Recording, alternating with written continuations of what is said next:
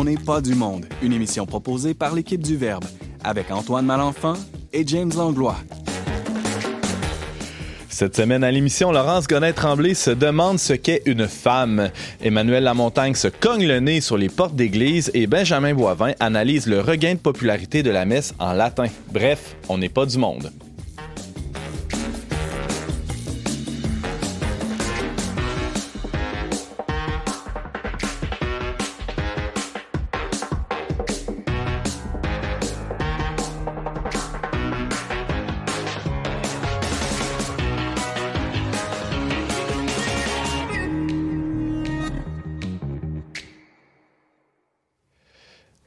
Tous, bienvenue à votre magazine Foi et Culture. Ici Antoine Malenfant en compagnie du bricoleur James Langlois. Bonjour James. Salut Antoine, bonne première émission, bonne septième saison d'On n'est pas du monde. Hey, c'est pas rien. Ça hein? passe vite le temps. Le chiffre 7, c'est pas rien. Non, c'est une. Je pense que ça va être une année spéciale pour On n'est pas du monde. L'avenir nous le dira, mais en tout cas, on est content d'être là, ça c'est sûr. Toi Ouais, aussi, ouais. t'as l'air content d'être là. Ben, ça me fait sortir un peu de. C'est ça, comme tu l'as dit, le bricoleur, ce temps-ci, je suis dans les Renault chez nous. là. Fait que ça, me Mhm. fait, ça me fait sortir euh, de mes vis puis de ma céramique. là. Ah, je pensais tes vis euh, CE, mais tes vis Aussi, S. aussi, c'est vis ça. à la maison, vis au travail. tu sais, Ça change le mal de place. Ouais, le mal de place. Ok.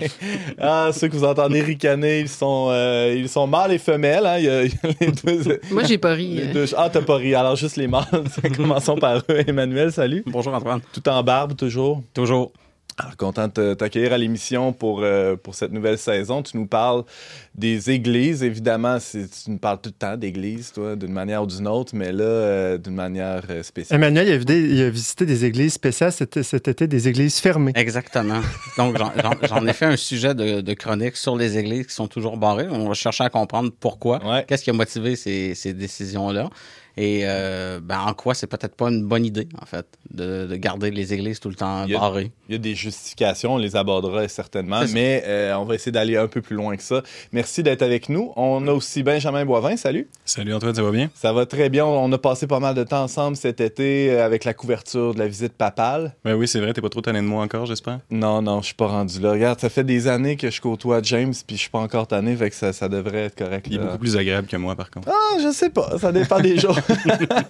Euh, on parle pas de, de notre relation aujourd'hui de collègues, mais plutôt de, euh, de, ton, euh, de ton texte qui a quand même buzzé sur le web dernièrement. Ouais, c'est ça. Bon, évidemment, la question de la, la- la- la liturgie dans l'Église, euh, dans ses différentes formes, d'un point de vue historique, c'est quand même une question qui est controversée. Là. Ouais. À travers les années, en fait, depuis le Concile, le Concile Vatican II, ça a toujours été un enjeu qui a été à l'origine de certaines divisions dans l'Église. Je pense que c'est- juste de dire ça, mais également, bon, euh, ça peut avoir été à l'occasion de des occasions de communion, également des, des occasions d'évangélisation à travers les liturgies. Donc, on va parler un peu de ça. On va terminer l'émission avec toi d'ailleurs. Et euh, celle qui n'a pas ri à ma première blague, Laurence Godin-Tremblay, salut. Salut Antoine. Euh, toi aussi, tu as fait le buzz sur la toile, euh, cette- pas cette semaine, mais il y a quelques semaines de ça, avec un texte sur ce qu'est une femme. C'est une question qui semble euh, basique, on pourrait dire, mais qui, euh, qui ne manque Qui pas est de plutôt soulever- acide. qui, qui ne manque pas de soulever les passions. Bravo, James. Euh, oui, ben c'est à partir d'un documentaire, là, What is a Woman de Ouais. Matt Walsh que j'ai écrit mon texte. Parce que normalement, la théorie du genre, c'est pas une- quelque chose, euh, je dirais, c'est pas mon sujet de spécialité. Peut-être qu'il faudrait appeler Alex Deschaines plutôt pour ça. C'est vrai. Mais euh, le documentaire avait cet aspect intéressant pour moi qu'il cherchait une définition. Puis comme j'aime euh, la logique et la définition, je l'ai regardé. Alors, on est à toi dans quelques instants sur cette question.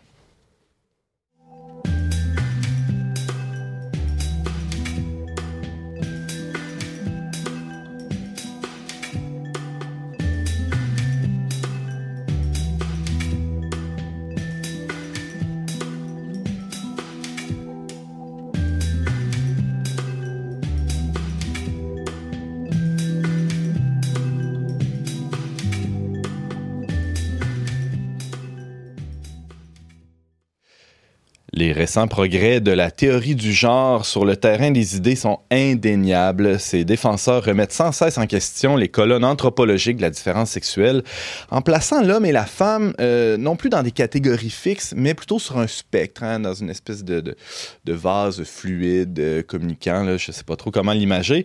Et euh, ben, tout ça, c'est pas sans causer certains défis euh, lorsque vient le temps de définir de quoi on parle. Hein. Euh, et devant ce défi, qui mieux qu'une philosophe aristotélicienne pour réfléchir à ce qu'est telle ou telle chose. Hein. Les, les, aristotéliciens font ça. Qu'est-ce que, qu'est-ce qu'une femme?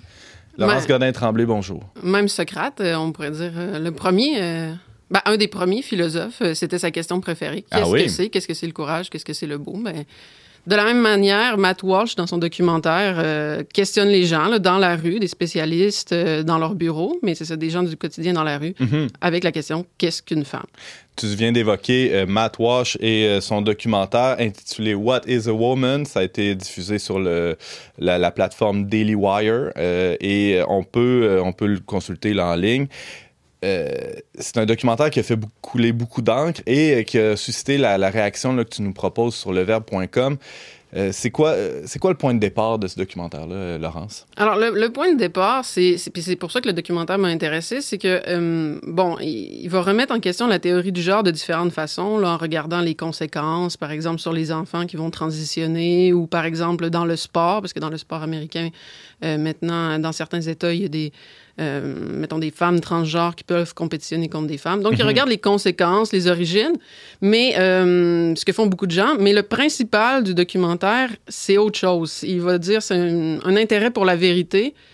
Et c'est plus spéculatif et plus philosophique, selon moi, parce que la question, c'est de, de savoir, ben, selon votre théorie, quand on dit qu'une femme transgenre est une femme, qu'est-ce que le mot femme veut dire? Ou quand, quand quelqu'un dit, euh, bon, je suis né dans, dans un corps d'homme, euh, j'ai un pénis, euh, j'ai les organes masculins, mais, mais je me sens comme une femme, qu'est-ce que ça veut dire? Fait là, c'est la question principale du documentaire. Et sans grande surprise, il a reçu euh, ben, des éloges d'une part, mais aussi des, tomates d'autre part. Il s'est fait beaucoup critiquer. il s'est fait accuser d'être transphobe. Qu'est-ce Qu'est-ce qu'on peut répondre à ça? Qu'est-ce qu'il a répondu, lui, d'abord, à, à ça? Est-ce qu'on le sait euh, ou qu'est-ce que toi, tu répondrais, euh, Laurence? Bon, euh, en fait, c'est ça. C'est sûr que on- si vous regardez le documentaire, là, quand je dis que c'est un documentaire, c'est pas un documentaire comme découverte. là. Il y a quelque chose d'un peu amusant Militant, dans le film, là, militant. Lui, des fois, il en parle comme un movie, un film, justement. Mhm. là. Euh, parce qu'il y a un peu de ça. Des fois, il nous fait rire, des choses comme ça. Là. Euh, puis probablement c'est ce qui a déplu beaucoup aux gens là, qui l'ont traité de transphobe. là. Je dirais il aurait pu être un peu plus nuancé puis un peu plus délicat là, dans certaines interventions. Mais euh, il s'est fait aussi traiter de transphobe tout simplement en posant la question qu'est-ce qu'une femme? Hmm. Euh, Notamment, euh, il est allé voir un professeur d'université aux États-Unis qui, qui est spécialiste dans, dans le- le- le- les, les études sur les femmes, la théorie du genre, et- etc. Puis juste de demander euh, c'est quoi une, une femme, puis quelle est la vérité là-dessus, là, on lui a répondu ben, quand tu dis le mot vérité, moi je trouve ça transphobe. C'est ça qu'on lui disait. Mhm. Euh, bon, alors, est-ce que c'est transphobique de demander la vérité? Euh, il me semble que non. Est-ce que c'est transphobe de demander euh, qu'est-ce qu'une femme? Il me semble que non. là. Je pense que c'est ça d'abord qu'il faut poser. C'est simplement une question, puis une question tout à fait légitime. là. Mhm. Et il reçoit des, des- des réponses à cette question-là qui, euh, qui répondent pas tout à fait à, son aspiration de trouver une définition. C'est-à-dire que c'est un peu circulaire, ça tourne en rond, euh, les définitions qu'il reçoit. Euh, comment on pourrait, d'un point de vue philosophique, définir une bonne définition, Laurence? Oui. Bon, ben, c'est ça. C'est que ce qui est intéressant, c'est que hum, ben, moi, dans- quand j'enseigne la logique, notamment, on enseigne les défauts des définitions, puis on peut en voir plusieurs, là, des Uh-huh. défauts des définitions. C'est ça. Dans, dans les définitions qu'il reçoit, ben, il y en a une qui m'a beaucoup fait rire. Elle est métaphorique. là. La première personne lui dit Être une femme, c'est une constellation. Puis là, elle le dit avec une certaine poésie, mais Ouais. tu sais, une constellation, qu'est-ce que ça veut dire? Fait que là, Matt Walsh questionne encore qu'est-ce que ça veut dire, une combinaison de facteurs? Les gens lui disent c'est bon. Finalement, la définition qui revient le plus souvent, souvent c'est une femme, c'est quelqu'un qui se dit femme. Puis là, c'est là qu'on parle de circularité, parce que quand on définit une chose, évidemment, on peut pas faire rentrer ce qu'on appelle le défini dans la définition. Si je dis euh, un chat, euh, c'est un animal euh, qui est un chat, ben, j'ai pas répondu à ta question. Ou comme quand j'enseigne, des fois, je demande aux étudiants, par exemple, c'est, quoi une personne qui réussit? Puis là, il me dit, ben, c'est une personne qui réussit sa vie. Puis là, ben, ça tourne un peu en rond. Là. C'est, ça une définition circulaire. On reprend les mêmes termes d'une manière ou d'une autre. C'est quoi la philosophie? C'est ce que font les philosophes. Euh, Ben, on n'a pas tellement avancé. Mhm. Donc, Matt Walsh dit, mais quand vous me dites qu'une femme, c'est quelqu'un qui se dit femme, qu'est-ce que le mot femme veut dire? Puis là, c'est là qu'il rencontre un, un autre mur. C'est-à-dire que les gens disent, ça veut dire ce que, tu- ce que tu veux que ça veut dire. Hmm. Ça veut dire ce que chaque femme décide qu'est-ce que ça veut dire. hein. Les gens vont même lui dire quelque chose comme faut être une femme pour savoir ce que veut dire une femme, puis chaque femme mm, définit pour elle-même ce qu'est une femme. Ce qui voudrait dire que pour moi, homme, euh, cisgenre, euh, hétéro, hétérosexuel, etc., là, toute la liste, blanc en plus, euh, Catholique. catholique, ça c'est le, c'est le comble, euh, ce serait impossible pour moi de statuer ou de, de- de- prétendre définir ce qu'est une femme. Selon ce- ce- certains intervenants dans ce documentaire-là, est-ce que ça répond à, à ce qu'un philosophe euh, sensé définirait comme une bonne définition qui est accessible pour certains et pas pour d'autres? Non, c'est ça. C'est vraiment un des. C'est là que, il me semble, là, le point crucial du documentaire, puis le point crucial à comprendre. là. Même moi, avant d'avoir vu le film, c'est quelque chose que je demandais souvent aux gens. là. Bon, c'est bien beau ta, ta théorie, mais qu'est-ce que ça veut dire le mot femme? Puis je me faisais souvent répondre ça. Femme, c'est quelqu'un qui performe femme, qui se sent femme, qui se dit femme. Oui, mais le mot veut dire quoi? Puis là, on me disait, chacun le définit pour soi-même. Mais quand on dit ça, ce qu'on est en train de dire finalement, c'est qu'il n'y a pas de définition universelle et que le mot est privé. C'est-à-dire que chaque personne aurait sa propre conception de ce qu'est une femme, incommuni- incommunicable aux autres. Puis à ce moment-là, il n'y a pas de discussion. là. Si les mots sont privés, si on n'a pas de sens commun, comment on fait pour parler? Là, en ce moment, on peut parler parce que, mettons, si je dis le mot chat, ben, on a une idée à peu près commune les deux. Si je dis le mot mot, on a une idée commune. Peu importe le mot que j'utilise, ils sont communs. Si, quand j'utilise le mot femme, j'ai une idée, puis toi une autre idée, On peut Ben, pas parler. on peut pas parler finalement. En fait, euh, on parle des langues étrangères. Il n'y a On pas de fait deux, deux communication monologues euh, côte à côte. Là. côte à côte. Ouais. Puis, ben, Matt Walsh va dire, de toute façon, c'est ridicule de penser aussi que, je veux dire, il faut être une chose pour la définir, là. tu sais, je veux dire, euh, il a dit à un moment donné à une passante, est-ce que tu sais c'est quoi un chat? Elle a dit oui, mais pourtant, t'es pas un chat. Bon. Comment oses-tu définir un ça. chat alors que t'es pas un chat? mais ce qui est derrière tout ça, c'est l'idée finalement que, bon, on a séparé sexe et genre. Sexe étant euh, nos organes biologiques, là, vraiment la, base, Ouais. là, ce qu'on constate à l'œil, puis ce qu'on peut voir dans, les, dans, dans- dans- dans notre AD- ADN ou chromosomes, peu importe. On a séparé ça du genre qui serait plutôt comme un sentiment, une subjectivité. Une construction Une cons- sociale, culturelle aussi, non? Ben, c'est ça qui est difficile à dire avec leur, théorie. Puis c'est pour ça qu'ils ont autant de misère à le définir. Ils vont dire une femme, ça peut pas être les organes génitaux, mais ça peut pas être les stéréotypes puis la- une simple construction sociale. Tu sais, une femme, c'est pas quelqu'un qui aime le rose puis qui est doux selon cette théorie-là, parce qu'ils vont être les premiers à dire t'es quand même une femme si t'aimes les trocs puis euh, Uh-huh. si t'aimes euh, le noir puis La le, lutte le métal puis la lutte. Mhm. Fait que même ça, il y a une certaine ambiguïté. C'est pour ça qu'ils finissent par dire c'est chacun qui décide. Alors que normalement, une bonne définition, c'est vraiment, ben, on regarde la réalité, puis on cherche des traits communs à la chose. Euh, si, si je veux définir une chaise, bon, ben, de prime abord, c'est ça. Je vais évoquer le fait que c'est quelque chose pour s'asseoir, que c'est ça la finalité. Là. C'est quelque chose qui est commun à toutes les chaises, avec un dossier aussi. Là. Si c'est pas, si pas de dossier, c'est un tabouret. Bon, des choses comme ça. Là. Fait que je cherche qu'est-ce qui est commun. Donc, toi, si Matt Walsh était venu te voir puis demandait Laurence, toi, tu es une philosophe, euh, tu, tu peux définir les termes, euh, c'est quoi une femme? Ben, c'est ça. C'est, Là, Matt Walsh, il va, lui, il va répondre. La, la réponse est simple. Je veux dire, c'est, les organes génitaux. là. Il va interviewer à un moment donné quelqu'un qui va dire Moi, je suis un homme parce que j'ai un pénis, puis c'est tout. Là, that's Ouais. it. Il n'y a pas à réfléchir plus longtemps. Puis Matt Walsh dit quelque chose d'intéressant, puis il dit La question est simple et elle est facile. Il n'y a pas à se compliquer la vie. Là. Il dit C'est vraiment bizarre qu'on ait à débattre là-dessus. Puis je suis d'accord avec lui. C'est-à-dire qu'il faut mettre les organes génitaux, il faut mettre les organes reproducteurs. Mais Parce que c'est chromosomique, c'est génétique. C'est ça. mais Aristote ajouterait à ça, puis ça, je pense c'est une remarque intéressante. Puis je pense que Matt Walsh serait d'accord ultimement, là, mais au début du traité de l'âme, il va dire le vivant, il faut le définir par son corps et par son âme ou sa psyché. Là. En grec, justement, psyché, ça veut dire âme. Donc, dans la définition de la femme, je pense qu'il faudrait mettre les deux. Il faut mettre les organes génitaux, ce qui est le plus évident, ce qu'on voit à, à l'œil, mais aussi une partie psychologique, c'est-à-dire qui expliquerait même ces parties euh, génitales-là. Parce qu'Aristote va dire la nature ne fait rien en vain. Il va dire, par exemple, l'homme a des mains parce qu'il est intelligent, c'est-à-dire qu'il il devait être intelligent, donc la nature lui a fourni... euh, L'homme avec un grand H. Ouais, l'être humain, excuse-moi, ouais. L'être humain, il devait être intelligent, donc on lui a donné des mains. Et non l'inverse, c'est pas parce On qu'il y a pense des mains... toujours à l'envers. oui, c'est ça, c'est ça. On pense à l'envers en Mhm. se disant il a acquis l'intelligence grâce à ses mains, mais là, ça serait l'inverse. Puis ce serait un peu la même chose pour une femme. Étant donné que euh, son objectif, c'est de pouvoir enfanter, élever des enfants, il lui fallait euh, les organes génitaux, génitaux qu'elle a. Donc, cette finalité-là maternelle est comme la partie psychologique de la définition d'une femme. Euh, Aristote donne l'exemple de la colère. Il dit tu peux définir la colère comme euh, un bouillonnement de sang, où on devient rouge, où on a chaud, etc. Mais euh, ultimement, c'est aussi un désir de vengeance. Puis c'est parce que c'est un désir de vengeance que ça cause tout ça corporellement. Donc les deux sont importants. Ce que ça fait dans ton corps, mais aussi la partie psychologique. Je pense qu'une femme devrait contenir les deux aspects. Mhm.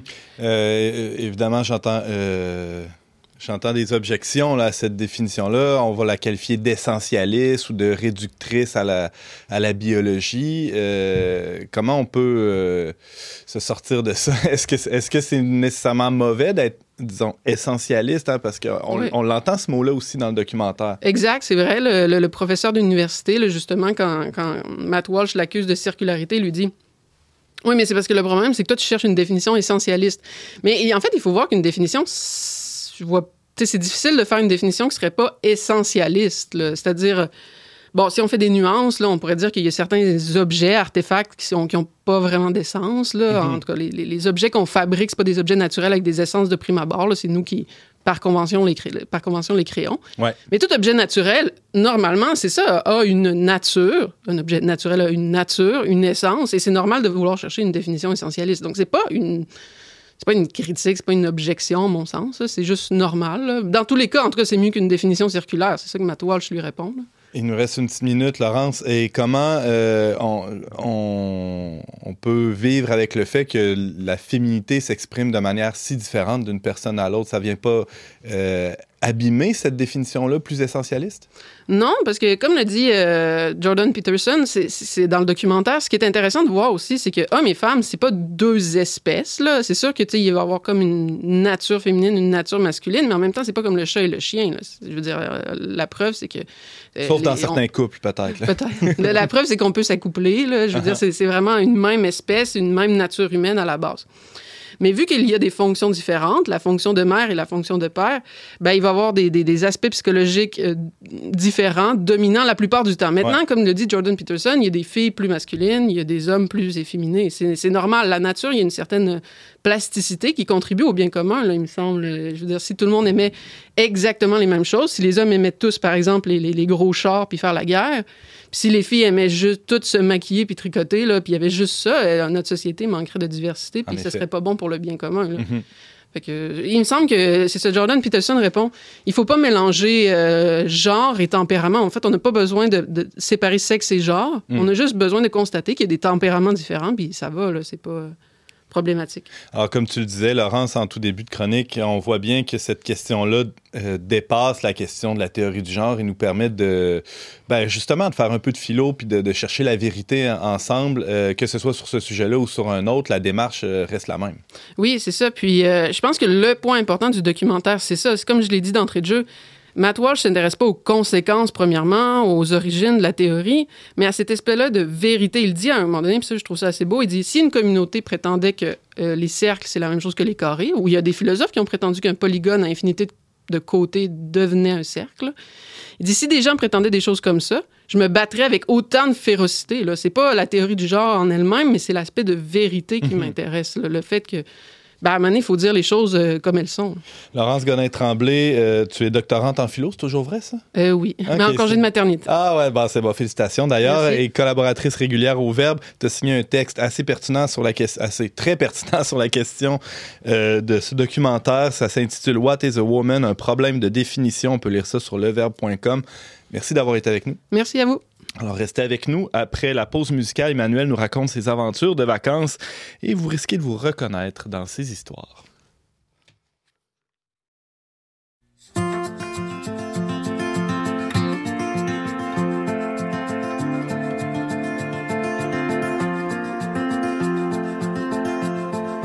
parti avec une partie de moi qui manque vraiment.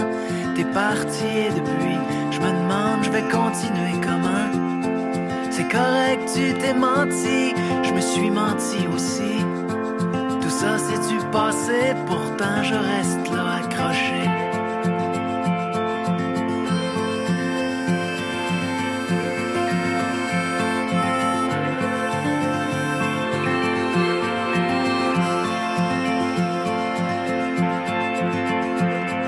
Et même si je voyage, je suis toujours à même page. Plus voir la beauté avec toute la peine que j'ai. Mais sûrement dans un temps s'effacera notre histoire comme une gloire qui s'envole des mémoires.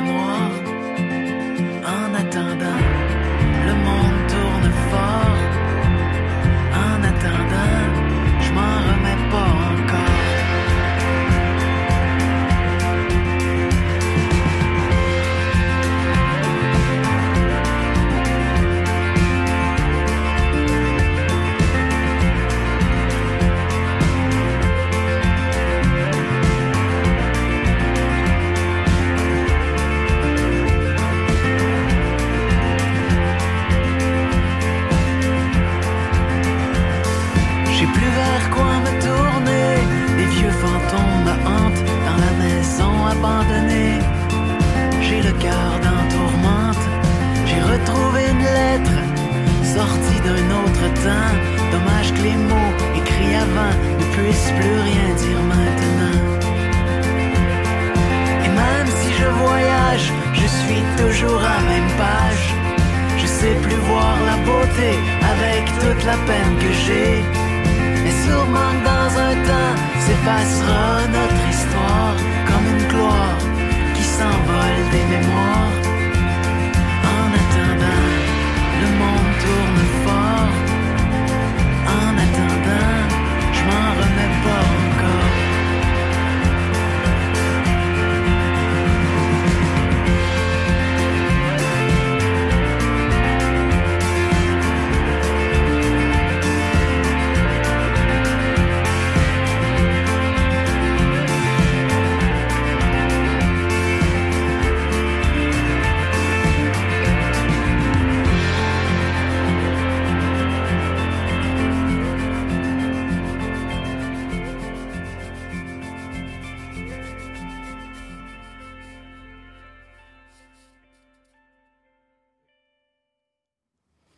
Vous êtes avec Antoine Malenfant à la barre d'On n'est pas du monde. On vient d'entendre Le monde tourne fort de Vincent Vallière.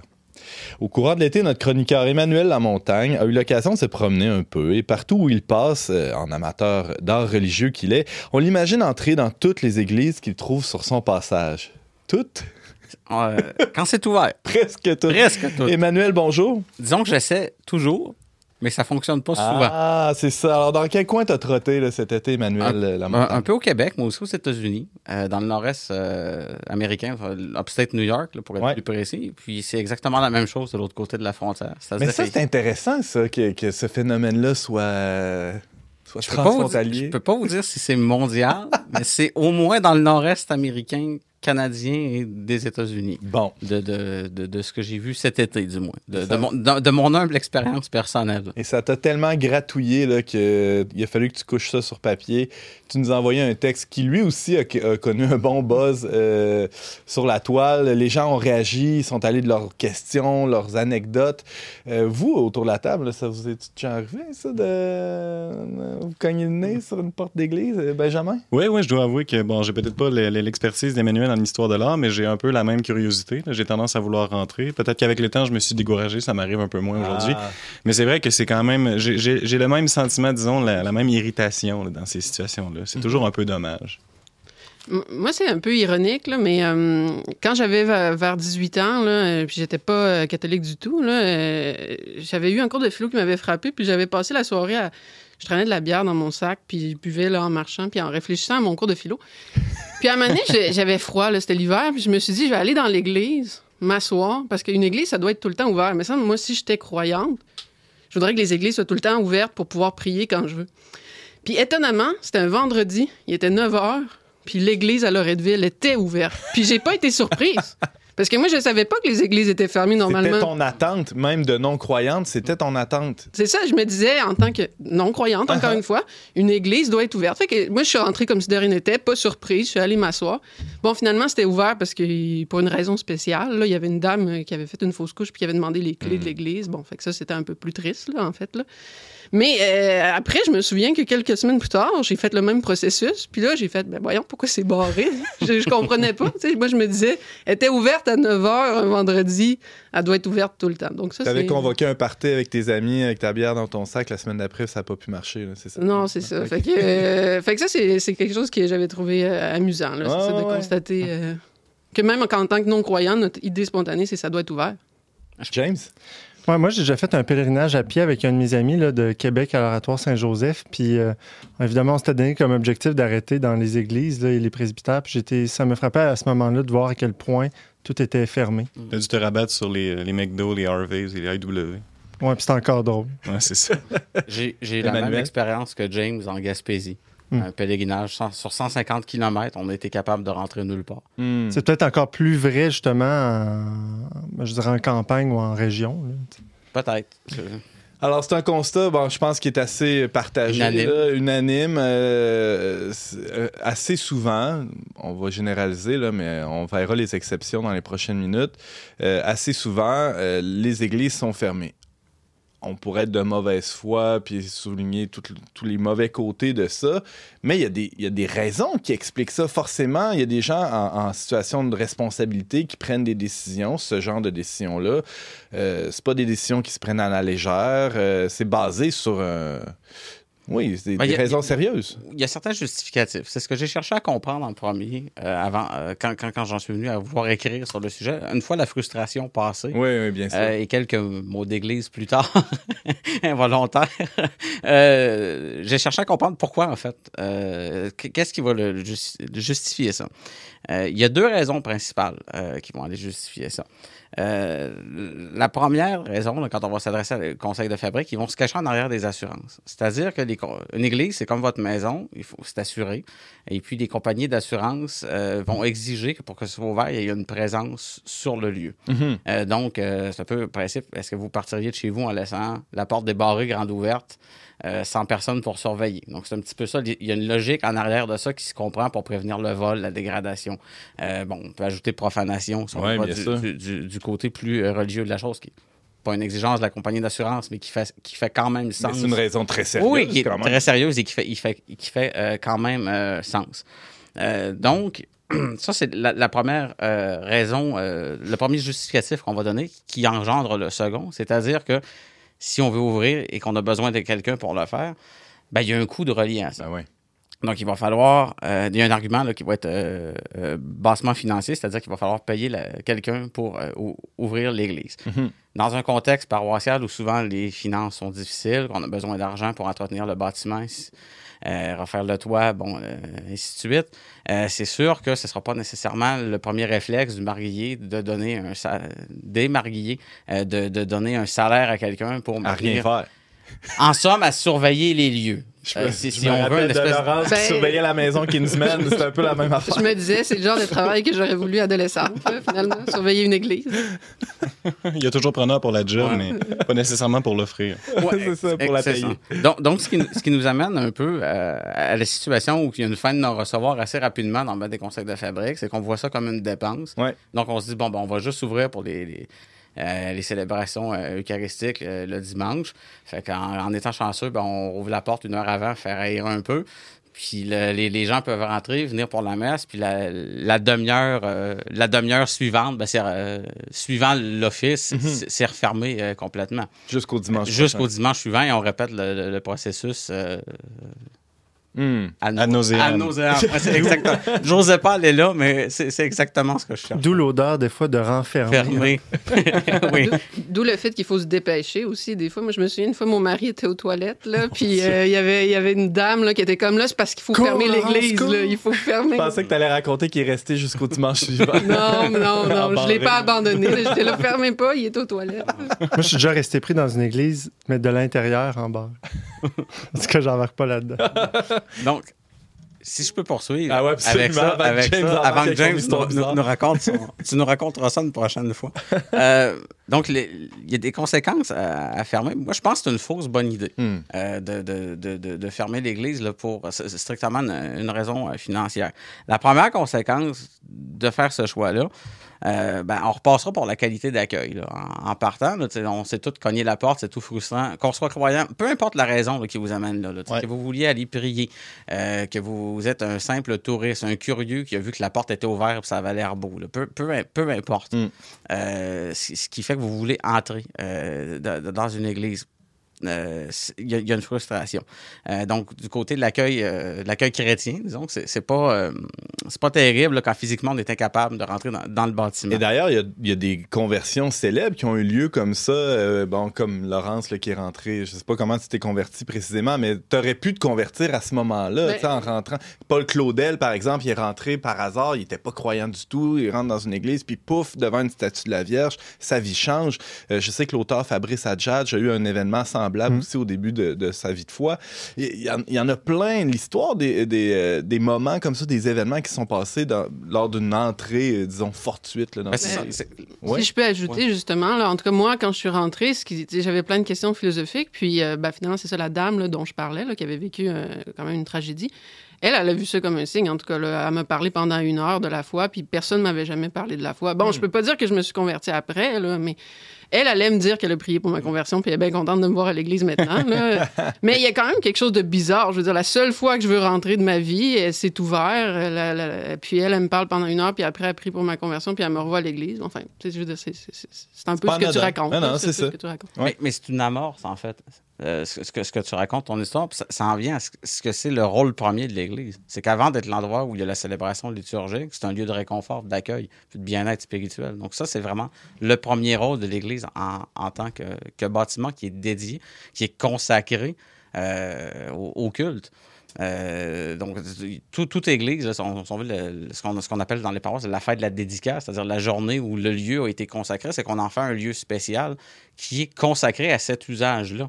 Euh, le, le contre-argument, euh, si vous voulez, pour quelqu'un qui dirait, bon, vous pouvez laisser fermer, vous pouvez prier chez vous. Euh, Mhm. Laurence, elle aurait pu, elle, elle aurait pu aller au, au show chez, Non, chez mais- elle et, et- et- ou, ou prier chez elle. Mais Pas pareil. hein. c'est pas pareil, c'est ça. C'est que là, vous êtes dans un lieu qui est, qui est défini. C'est comme si on veut l'Assemblée nationale, il pourrait légiférer dans un restaurant. C'est vrai. Je veux dire, il n'y a pas le décorum, il n'y a pas, il y a pas l'usage qui est voulu euh, au lieu. C'est exactement la, la même chose avec les- Combien de fois on voit ça dans des films, hein, le des personnages rentrer dans des églises parce qu'ils viennent vivre quelque chose, ils, viennent, ils veulent s'asseoir, ou là même il y en a qui pensent à- peut-être à se confesser, ou tu sais, il se passe plein d'affaires comme ça. là. Mais oui, puis lorsque le lieu est, est- est conçu de manière à servir sa fonction euh, adéquatement, là, ben, il est un support pour la prière, pour la contemplation, pour la réflexion. euh, dans sa construction euh, architecturale, il nous permet d'avancer d'une certaine manière.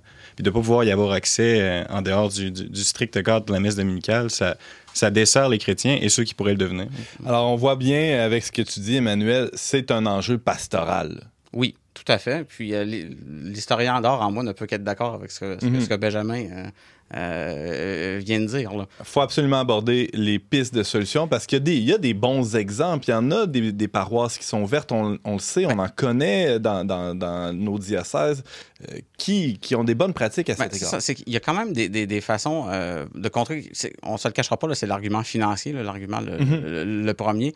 Euh, Il y a des façons là, de, de- de- gérer ça. C'est sûr que ça amène un travail pour les paroisses, il va y avoir de la paperasse à remplir, des demandes. Bon, c'est plus compliqué que simplement barrer la porte. Ouais.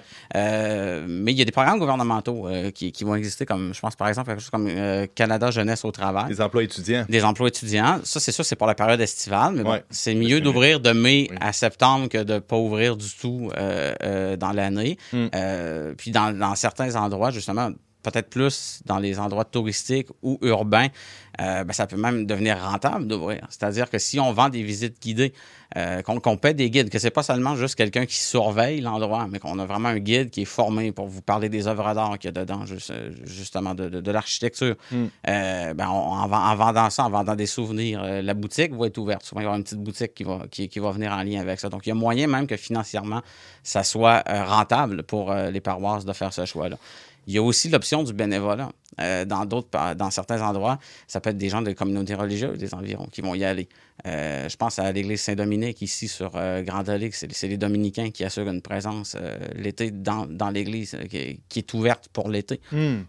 ça peut être des gens comme les Chevaliers de Colomb, les Filles d'Isabelle. Bon, il y a moyen de trouver. mais c'est d'abord une question de volonté, je pense, plus qu'une question de financement réel. Euh, pour, euh, pour garder ça ouvert. Mhm. Moi, j'ai connu, j'ai travaillé pour une paroisse, euh, puis dont le nouveau curé, lui, a dit non, maintenant, on passe à une autre étape, on change de mentalité, on ouvre les portes tout le temps du matin, du matin jusqu'au soir. Puis, faudrait, je, je, serais curieux de savoir comment il a fait avec les assurances, là, justement, mhm. parce qu'il n'y avait pas nécessairement des gens qui surveillaient dans l'église. Puis, lui, laisser, ben, dans la mesure où il y avait quelqu'un dans le presbytère à côté, quand même. Sûrement que ça aide. ouais, mais en tout cas, moi, je trouvais ça admirable. De fait, ça change la mentalité, parce que souvent, les gens ont la mentalité que les paroisses sont en fermeture, tout ça, il faut fermer, non, non, non. Mais là, c'est de dire, non, non, on, reste ouvert, il y a des gens qui vont venir. Mais juste la porte ouverte, ça change tout. Moi, pour, pour avoir travaillé à la cathédrale de Québec, à Notre-Dame-des-Victoires, des journées de, de grande pluie, il ne pas, faut, faut fermer la, ben la porte. Euh, ou les journées où il fait un peu plus frais, on ferme la porte, puis on, on le voit que l'achalandage diminue par rapport à quand la, porte, la porte est tout simplement ouverte parce que ça a l'air ouvert. Donc, ça mhm. invite les gens euh, à rentrer. Le simple passant qui ne voulait pas nécessairement venir prier, mais qui voit que la porte est ouverte et que ça a l'air beau, ben, il va rentrer euh, par, par Dieu sait qu'est-ce qui arrive après. Exactement. Mhm. Donc, on en revient justement à l'utilité pastorale. Génial. Pour ceux qui veulent aller plus loin, je vous invite à consulter le très bon texte que, qu'Emmanuel a rédigé à ce sujet. C'est intitulé c'est intitulé comment donc? Ah oui, ces, églises, toujours, barrées, tout simplement. C'est sur leverbe.com. Emmanuel Lamontagne, doctorant en histoire de l'art et chroniqueur régulier On n'est pas du monde. Merci beaucoup et bonne rentrée. Merci. On fait une petite pause musicale et tout de suite après, Benjamin nous éclaire sur les vertus et les écueils du rite extraordinaire de la messe.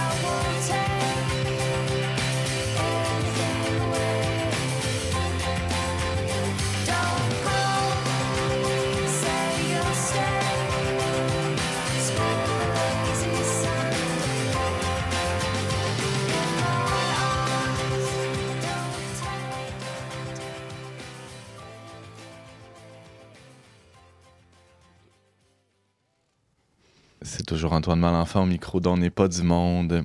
C'était la chanson Elevator Love Letter de- du groupe canadien Stars. Ah, la fameuse messe en latin. Chaque fois que le Vatican émet des consignes au sujet de la forme extraordinaire euh, de la messe, un tsunami de réactions s'ensuit, tant chez les partisans de la messe en latin que chez ses pourfendeurs. Notre collègue Benjamin Boivin a voulu aller un peu plus en profondeur et a analysé le phénomène dans un texte publié récemment sur leverbe.com. Salut Benjamin. Salut, salut Antoine. Alors d'abord, euh, je pense que c'est important de, faire, de, poser quelques éléments de contexte. Euh, Qu'est-ce qu'on entend par forme extraordinaire du rite euh, romain? Bon, par forme extraordinaire du rite romain, on entend la messe, euh, le, rite latin, la messe telle qu'elle est célébrée dans l'Église latine avant la mise en application des réformes liturgiques qu'il y a eu en 1969-70 à la suite du Concile Vatican II. Il y a eu continuation ininterrompue de la célébration de la messe dans cette forme depuis.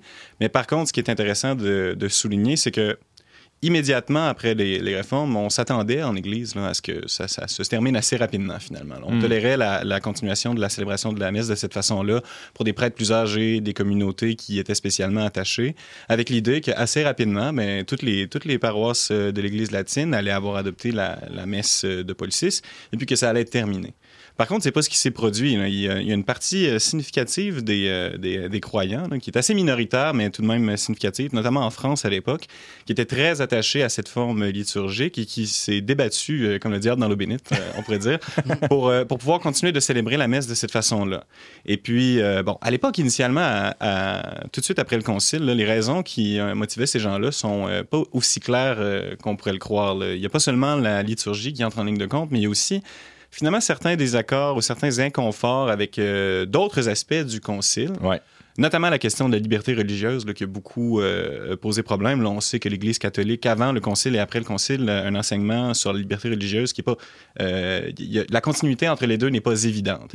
Et donc, euh, il y a une partie de la, de- du, du monde catholique français là, qui s'est euh, agglutiné autour de Monseigneur Lefebvre à l'époque et qui, finalement, formait une, une église dans l'église, qui refusait une bonne partie des enseignements de Vatican II, qui continuait de faire comme si de rien n'était...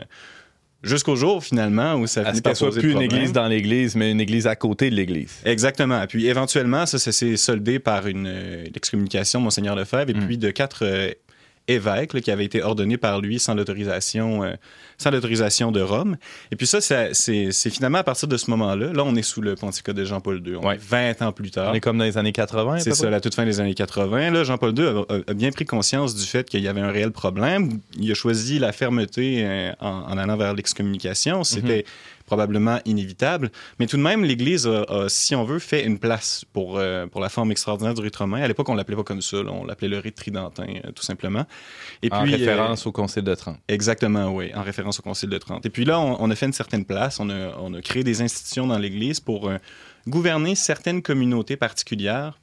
La plus connue, c'est la Fraternité Saint-Pierre qui œuvre ici à Québec, euh, avec le charisme particulier de continuer la célébration de la messe dans cette, de cette manière-là, selon l'usage euh, ancien. À ne pas confondre avec la fraternité Saint-Pédis, justement, qui est le mouvement né sous l'impulsion de Monseigneur Lefebvre. Oui, et qui est schismatique, tout à ça. fait. là. Donc, qui n'est pas en communion avec l'Église. Emmanuel?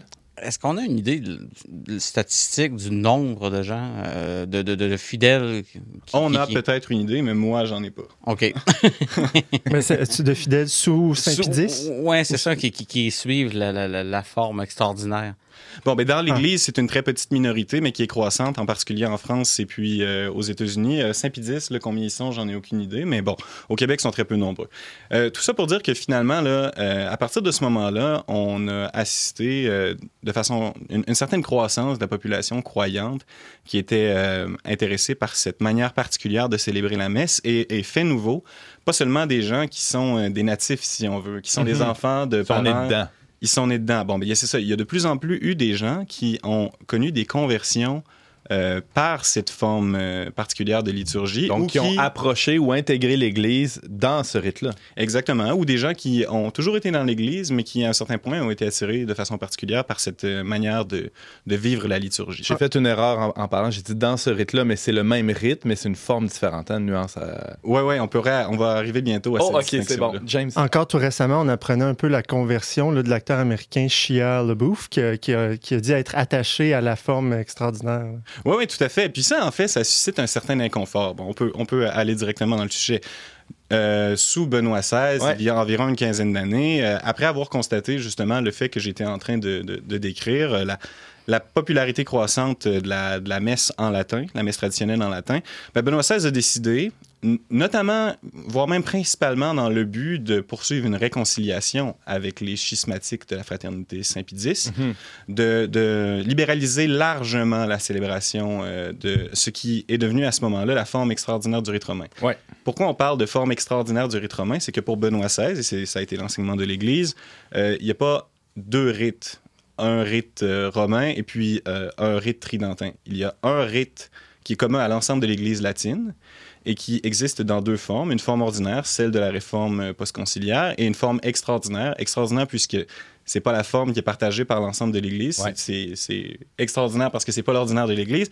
Et puis cette forme-là, ben, elle, elle a, à partir de ce moment-là, pu être célébrée par des communautés euh, beaucoup plus largement, euh, des prêtres leur- de leur propre initiative, sans autorisation particulière de l'évêque. Là où c'est particulier, Benjamin, si tu me permets, c'est que euh, des rites euh, dans l'Église catholique, il y en a plusieurs. Oui, en Euh, effet. il y en a, si je me trompe pas, plus d'une vingtaine là, euh, dans l'Église orientale et l'Église occidentale, une douzaine de chaque côté, des très très marginaux. Hein? Oui, oui. Bon, les- des rites qui sont célébrés seulement à Milan, par exemple, le rite ambrosien, il y en a plein d'autres. Mais là, on est face à, euh, une forme de célébration, le rite tridentin, qui est rattaché aussi à un, certain rapport à Rome et à l'histoire récente de l'Église. Et c'est là que ça devient plus délicat, je pense, euh, et c'est ce qui a été, euh, disons, au cœur des, discussions dans l'Église au sujet du rite tridentin. Oui, oui, tout à fait. Dans le fond, ce, qu'on- ce à quoi on a assisté depuis la décision de, Benoît XVI en 2007, là, qui était une décision qui a beaucoup choqué à l'époque Hmm. et qui, de fait, n'a pas conduit euh, à- au résultat anticipé. là. La fraternité Saint-Pie X n'est pas, ben- pas en communion avec l'Église maintenant plus qu'elle l'était à l'époque. S'il y a quelque chose, en fait, c'est qu'il y a une certaine crispation euh, qui, qui s'est endurcie euh, depuis. Mais ce qui s'est produit, c'est qu'évidemment, puisque cette forme de liturgie-là est beaucoup plus accessible, il y a un nombre phénoménal de communautés qui se sont formées. Je le répète depuis tantôt, mais c'est vraiment un phénomène surtout américain et français. Et Où les en- séminaires forment beaucoup de prêtres là, dans ce rite-là. oui, exactement. Il y a même un enjeu où, dans certains cas, il y a, il y a- il y a beaucoup plus de, de séminaristes qui sont intéressés par la forme extraordinaire que par la forme ordinaire, en particulier aux États-Unis. Et ce qui s'est produit finalement, c'est qu'on a assisté à la, à la croissance en proportion de ces communautés-là.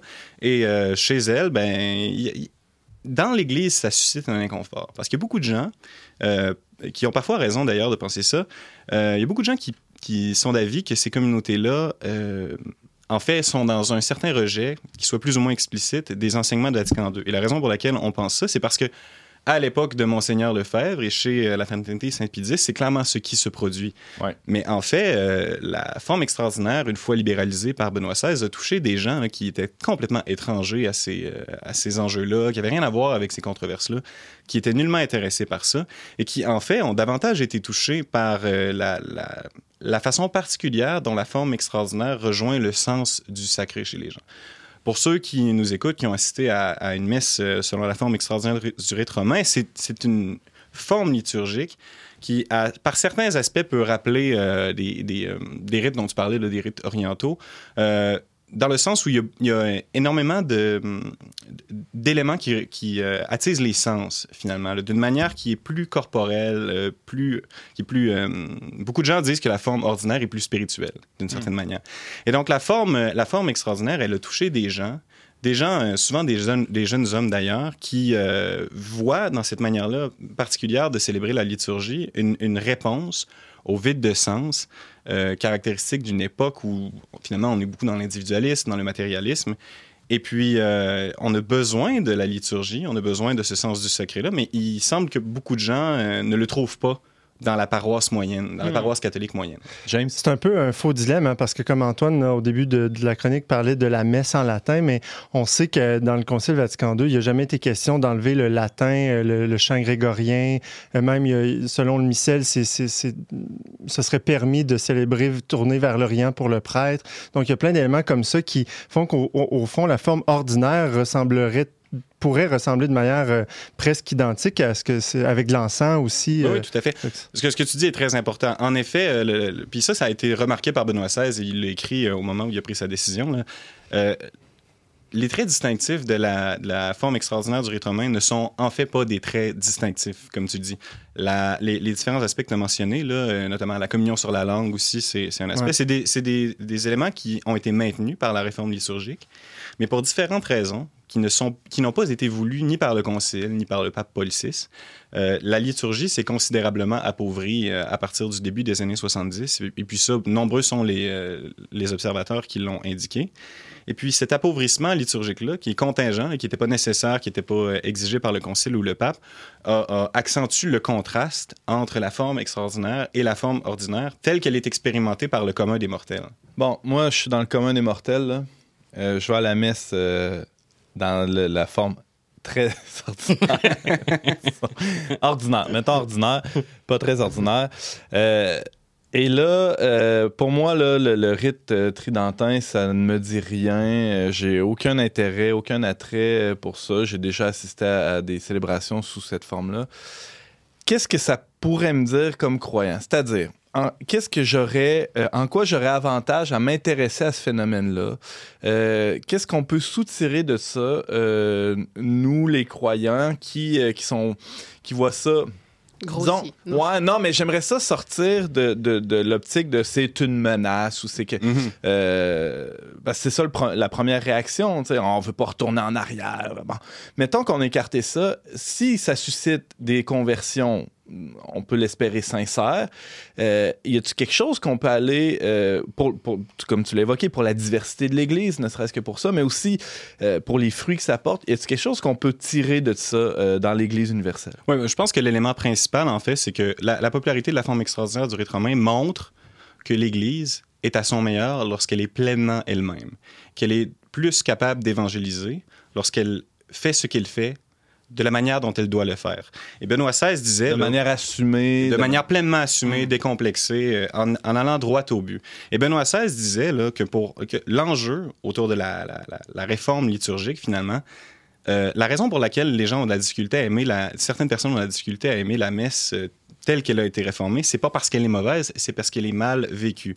Et il disait, là, je vais le citer, je pense que c'est une citation qui est très importante, il dit la meilleure garantie pour que le missel de Paul VI puisse unir les communautés paroissiales et être aimé de leur part, et de célébrer avec beaucoup de révérence et en conformité avec les prescriptions. Mm. Donc finalement, il suffit de célébrer la messe telle qu'elle doit être Peu célébrée. importe la langue. Peu importe la langue, pour qu'on y- pour qu'on on finisse par toucher des gens qui, comme euh, Shia LaBeouf, ont- en ont un désir de- de- d'expérimenter le sacré, Uh-huh. qui est enraciné dans leur nature, et qui sont confrontés à une église qui, trop souvent, les en, les en prive.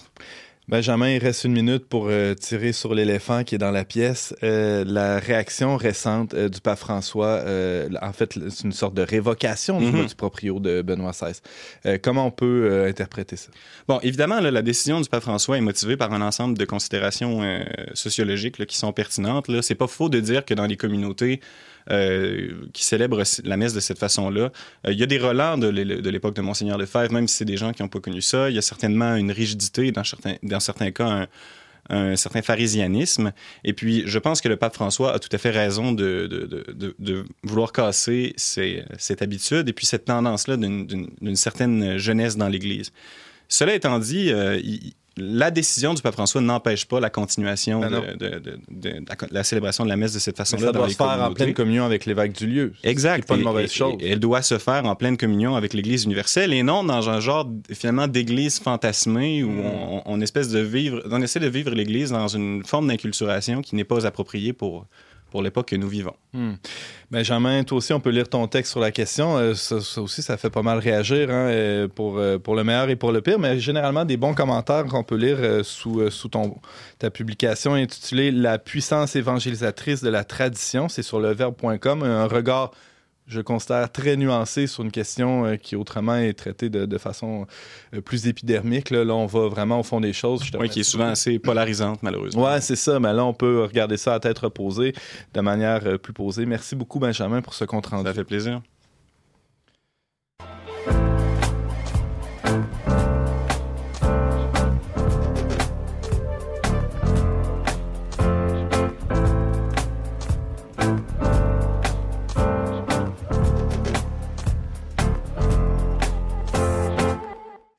C'est déjà tout pour cette semaine, mais selon nos bonnes vieilles habitudes, hein, ça c'est comme des pantoufles, des habitudes, hein, on aime ça y retourner. Eh ben, suggestion culturelle de la semaine, Laurence Godin-Tremblay, madame. En on- rafale. On, commence avec vous. Euh, oui, ben moi, je suis en train de lire en fait un, un roman que mon père m'a offert euh, après mon accouchement, là, il y a deux semaines. Donc, c'est le livre que je lis en allaitant. Ça s'appelle La femme qui fuit euh, d'Anaïs Barbeau-Lavalette, qui est euh, la petite fille de Suzanne Barbeau, de son euh, nom de jeune fille, Suzanne Meloche, qui faisait partie du refus global. Là. Elle l'a pas signé, mais elle était dans leur groupe. Mhm. Alors, euh, ça Elle était, là quand ils l'ont signé. elle était là, elle était là, elle l'avait signé, puis elle a enlevé sa signature à la dernière minute. Enfin bref, donc c'est comme une histoire qui raconte un peu euh, la vie de cette femme-là, surtout sur l'aspect du fait qu'elle elle- elle a abandonné ses enfants. Donc euh, je sais Et on pas voit pour- les conséquences même jusqu'à deux générations plus tard. Exact. Bon, je sais pas pourquoi mon père euh, m'a donné ce livre-là à la naissance de ma fille, mais euh, c'est super intéressant. C'est un peu triste, là, en fait, c'est- surtout quand on vient d'accoucher puis et qu'on a notre petite fille dans les bras en allaitant, on est comme, euh, oh, c'est un peu trash, la scène où elle abandonne ses enfants. Mais c'est intéressant pour comprendre la psychologie derrière le refus global, ce qui s'est passé dans leur vie personnelle, etc. Alors, ça s'intitule La femme qui fuit d'Anaïs Barbeau-Lavalette. Merci beaucoup, Laurence. Emmanuel. Moi, je vous invite à aller vous promener au parc, au bois de Coulonge, particulièrement où se déroulent les mosaïcultures À présentement. Québec. À Québec, oui, sur Grande Allée, jusqu'au 10 octobre prochain. Donc, c'est plus de 200 œuvres là, qui sont faites avec des végétaux qui représentent divers animaux euh, selon euh, des thèmes euh, divers, là, comme euh, la, la ferme, l'espace de marché ou le, le monde marin et polaire. ainsi. Donc, euh, c'est très bien, c'est fort joli. Merci, Emmanuel. Benjamin, rapidement. Ben moi, je cogne sur le même clou. J'invite les gens à lire le, le livre L'esprit de la liturgie de Benoît XVI, là, qui met vraiment bien en contexte les, les difficultés liturgiques euh, de l'Église des, des 50 dernières années. Merci Benjamin, merci à tous les trois. Merci à James Langlois à la technique avec Marc-Antoine Baudette et Émilie Duberne. Euh, je remercie aussi la Fondation Lucien Labelle pour son soutien financier. On se retrouve la semaine prochaine pour une autre émission dont n'est pas du monde.